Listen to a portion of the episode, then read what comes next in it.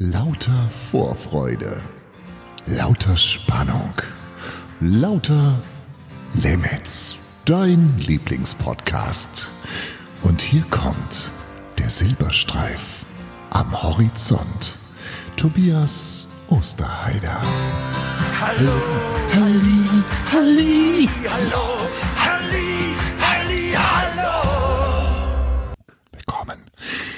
Nach einer kurzen Podcast-Pause, PP, ähm, zu einer neuen Ausgabe von Lauter Limits und die trägt den Titel Care Woche. Care Woche. Weil in Stuttgart die Leute ausgerastet sind. Warum auch immer, ich weiß es nicht. Ähm, ich hoffe, es geht euch gut und dass ihr nicht in einem Schlachthof arbeiten müsst. Hm. Gibt nicht viel Neues. Ich brauchte ein bisschen Zeit, um Inspiration zu finden und die habe ich jetzt gefunden und deswegen gibt's heute eine brandneue Geschichte. Lauter Limits. Es war einmal Es war einmal. Tobias Osterheider erzählt Geschichten. Erzählen kann er ums Verrecken nicht. Fein mit I am Ende. Ich erinnere mich noch, als wäre es gestern gewesen. Ich hatte 500 Milliliter Aptamil Folgemilch getrunken und hing nun wie ein Sack Kartoffeln über der Schulter meiner Großmutter und wurde beharrlich hin und her geschüttelt. Diese Art der Behandlung bewirkte eine unmittelbare Eruktation, welche ekstatische Jubelarien hervorrief. Offenbar hatte ich also ein in unserer Familie erwünschtes Verhaltensmuster abgeliefert. Für die wenigen Nichtmediziner unter der Zuhörerschaft sei noch eben kurz erläutert, dass es sich bei Eruktationen um die geräuschvollen Freisetzungen von Luft aus dem oberen Verdauungssystem handelt. Man könnte auch sagen, aufstoßen, rülpsen, ein Bäuerchen machen. Wobei dies, also das Bäuerchen, mit Sicherheit politisch inkorrekt ist. Denn Landwirte rülpsten weder öfter noch lauter als andere Berufsgruppen. Im jungen Kindesalter wurde ich also für das Aufstoßen positiv verstärkt. Der Hintergrund ist der, dass man lieber einen süßen Rülpser hat als säuerliche Milchkrotze auf der Kleidung.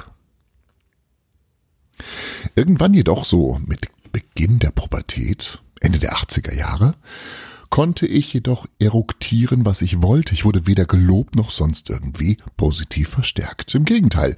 Tobias, bitte, hieß es da, oder muss das jetzt sein? Also stellte ich das Aufstoßen vorübergehend ein und fing stattdessen wieder an, mich zu übergeben. Eine von außen betrachtet vollkommen logische Reaktion. Doch dies war eine soziale Sackgasse, aus der ich mich erst Jahrzehnte später wieder mühsam befreien konnte. Aber eigentlich möchte ich auf etwas ganz anderes hinweisen.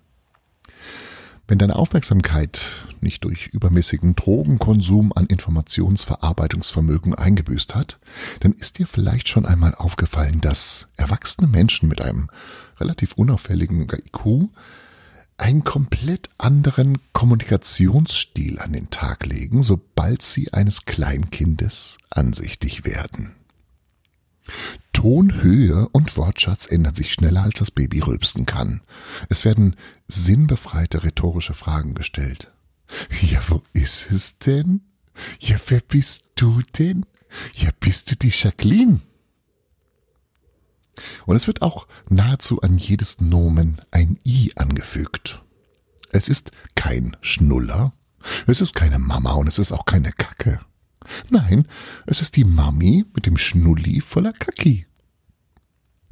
Durch die I-Endungen klingt die Stimme automatisch etwas höher und das Kind fühlt sich intellektuell unter Gleichgesinnten. Aber wie auch die positive Verstärkung des Rülpsens, so findet auch die Ich lasse Hauptwörter auf I enden Phase einen abrupten Abschluss. Mit dem Abitur. wenn man denn eins hat. Und dann keine Verniedlichung mehr. Höchstens für die dann irgendwann wie aus dem Nichts auftauchenden eigenen Kinder. Der Kreis des Lebens schließt sich. Hm. Eigentlich schade und bedauerlich, oder? Also nicht, dass der Kreis des Lebens sich schließt, aber ich glaube, dass unsere Welt ein etwas besserer Ort wäre, wenn wir ein wenig verniedlichende Wörter mit ins Erwachsenenleben hinüber transferieren würden. Das hörte sich dann zum Beispiel so an. Ja, hallo, hier ist der Notruf der Polizei. Wie kann ich Ihnen helfen? Ja, hallo. Ich habe ein kleines Unfalli gehabt. Oh, das tut mir voll leidi. Gibt es denn verletzte Personen oder gar Leichis? Nein. Okay, dann sind wir in ein paar Minutis bei Ihnen. Tschüssi. Oder vor Gericht. Im Namen des Volkes ergeht folgendes Urteilchen. Wegen Trunkenheit am Steuer verurteile ich Sie zu drei Monaten Freiheitsstrafe. Haben Sie gerade gerülpst? Äh, ja. Ihr Feini. Brav. Laute Limits.